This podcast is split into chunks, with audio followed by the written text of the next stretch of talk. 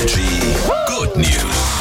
Hier schieben wir die schlechten Nachrichten wieder an die Seite. Leute, denkt mal kurz drüber nach. Was sind die schlimmsten Dinge, die man so verlieren kann? Also gut, klar, ich glaube Geldbeutel, Handy, Schlüssel. Sein Stolz. Sein St Zu spät. Also, aber auch den Ehering, oder? Wenn du den verlierst. Ja, heftig. Das ist einem Wirt aus der Oberpfalz passiert. Der war mit seiner Familie am Murner See baden und so. Und auf einmal irgendwann hat er gemerkt, shit, der Ring ist weg. Und dann ist er so erschrocken, dass er das Ganze veröffentlicht hat, im Internet gesagt hat, vielleicht findet ihn irgendjemand, vielleicht kann irgendjemand helfen.